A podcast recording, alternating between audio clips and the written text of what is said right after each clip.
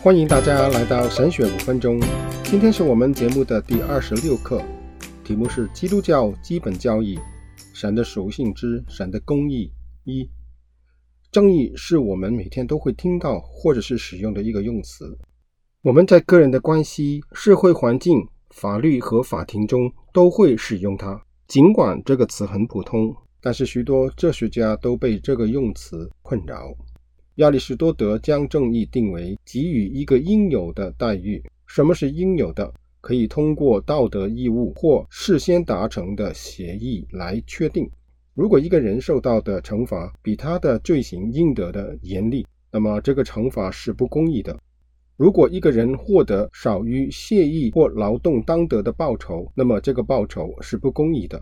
这个定义与圣经的定义是否符合呢？现在就让我们来看看。生命记三十二章第四节告诉我们：神是磐石，他的作为完全，他所行的无不公义，是诚实无为的神，又公义又正直。根据这一节的经文，我们可以这样的总结：第一，神的本性是公义的；第二，神所做的事是公义的；第三，神是公义的标准。好，我们先来看第一点：神的本性是公义的，他是诚实无为的。公正正直的，出埃及记第九章二十七节，法老对摩西说：“神是公义的，我和我的百姓是邪恶的。”亚伯拉罕为所多玛、和摩拉的请求，是根据他对神的公义的性情。他说：“审判全地的主，岂不行公义吗？”约伯说：“必死的人岂能比神的公义吗？”诗篇第七篇第九节，公义的神查验人的心肠肺腑，对于神的公义的性情。圣经是如此的清晰，这是我们知道神是公义的根据。第二，神所做的事情都是公义的。诗篇第七篇第十一节说：“神是公义的审判者，又是天天向恶人发怒的神。”第九篇第四节又说：“你坐在宝座上，按公义审判。”尼西米记第九章三十三节：“在一切临到我们的事上，你却是公义的。”因你所行的是诚实的，我们所做的是邪恶的。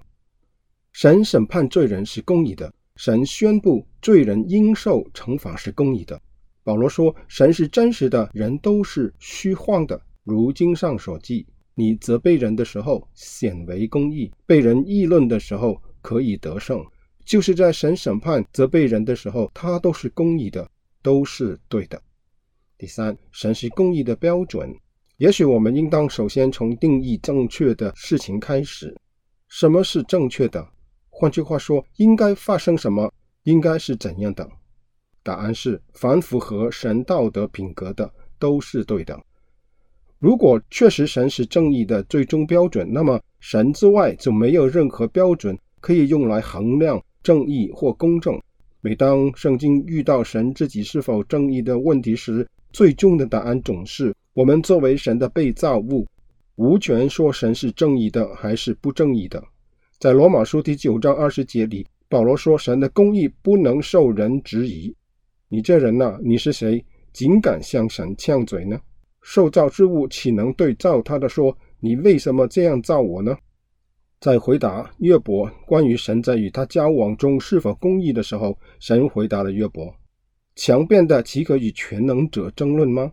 与神辩驳的可以回答这些吧？你岂可废弃我所拟定的？岂可定我有罪，好显自己为义吗？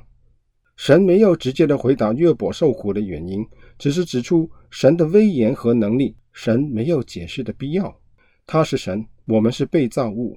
在我们以为神是不公义的事情上面，神没有必要告诉我们为什么。这是信的根本。我们顺服乃是因为神是公义的。并且知道他一定不会做错事。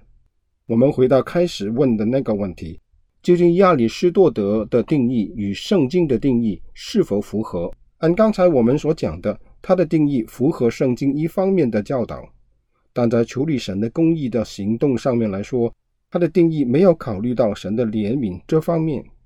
下一回我们就来讨论一下，究竟神的公义与怜悯之间关系是什么？怜悯与公义显然是不同的东西，但是它们有着密切的关系。我们会在下回给大家分解。好，今天我们就讲到这里，愿神赐福给大家，我们下回再见。